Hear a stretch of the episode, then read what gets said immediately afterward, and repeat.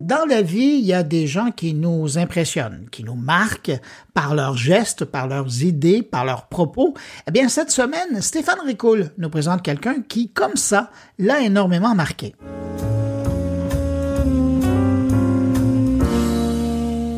Je suis une personne professionnellement choyée. J'ai eu l'occasion de rencontrer un grand nombre de personnes réellement intéressantes qui ont une lecture complémentaire, similaire ou diamétralement opposées à la mienne en matière d'économie et de géopolitique liées au numérique, et qui me font intellectuellement grandir, affinent mon esprit critique et me permettent de mettre en perspective ce qui m'aurait probablement échappé avant de les rencontrer.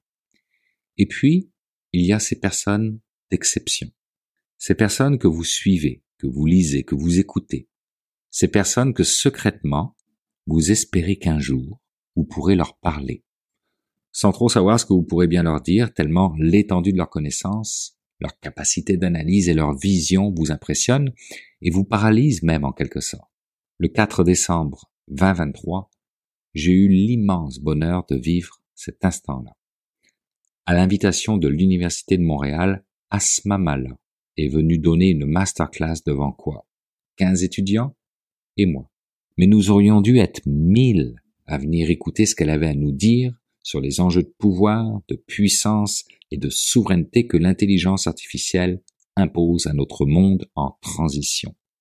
Asma Mala, si vous la googlez, vous allez passer de longues minutes à scroller la page sur laquelle sont répertoriées ses apparitions publiques. Et pour cause, elle est juste passionnante.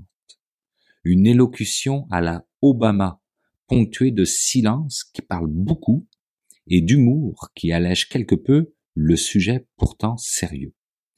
Si je reprends la description que fait d'elle l'Institut Montaigne, Asma Mala est une spécialiste des enjeux politiques et géopolitiques de la tech.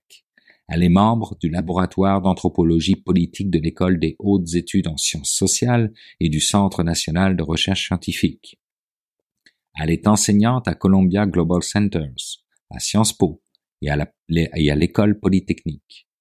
Ses travaux portent notamment sur les nouvelles formes de pouvoir et de puissance entre États et géants technologiques dans le champ civil et militaire, les enjeux démocratiques et de gouvernance des réseaux sociaux, les dimensions géopolitiques et idéologiques de l'intelligence artificielle ainsi que de la souveraineté technologique. Et je lui ai parlé.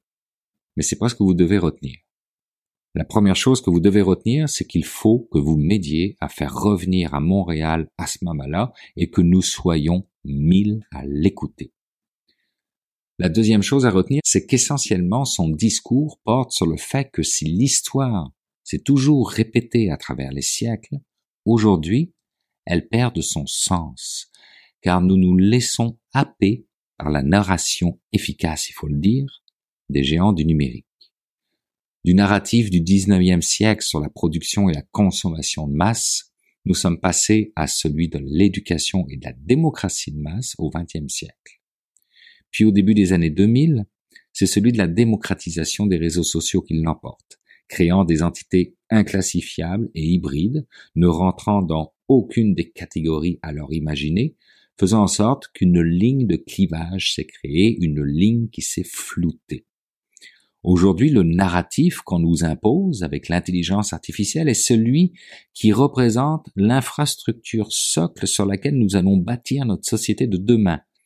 Un narratif issu de l'imaginaire des années 60 qui ont bercé les Elon Musk de ce monde. Un narratif qui veut nous faire croire que nous sommes au bord d'une intelligence humaine, mais qui dans la réalité n'est qu'un système qu'on essaye d'améliorer et qui n'est l'équivalent que d'une intelligence d'un enfant de 10 ans. Mais ça fonctionne. On y croit. Au point où nous sommes face à une intrication historique entre État et Big Tech.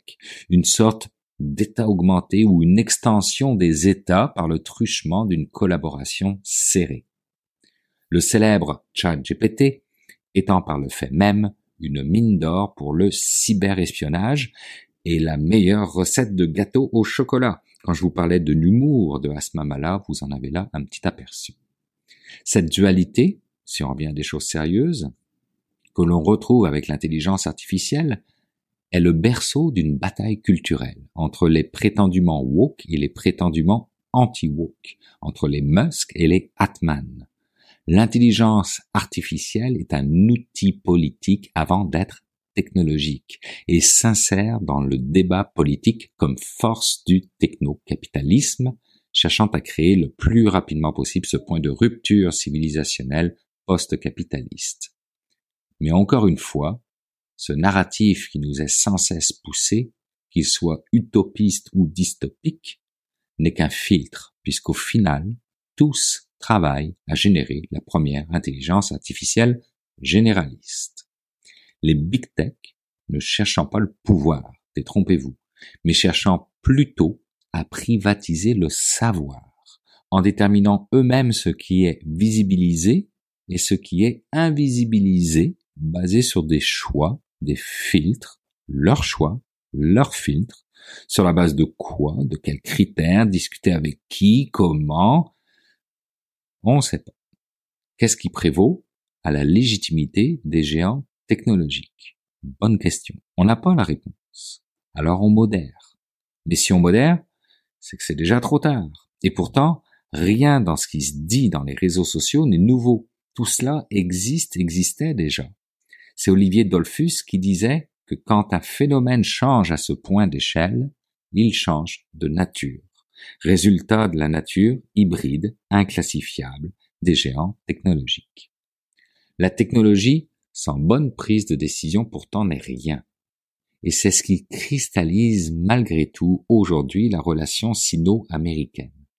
Dès l'instant où vous dataifiez à peu près tout, que humainement vous ne pouvez plus gérer cette quantité de données, il ne vous reste à votre charge que la décision.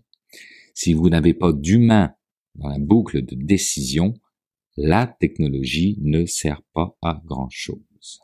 À l'image des guerres qui se déroulent actuellement, que les technologies n'ont pas pu éviter ou ne peuvent pas stopper. L'intelligence artificielle cristallise donc la notion de puissance. La Chine parle même de singularité militaire. Imaginez un instant. Ce qui se joue, c'est dans le fond la guerre de la vitesse que l'intelligence artificielle facilite.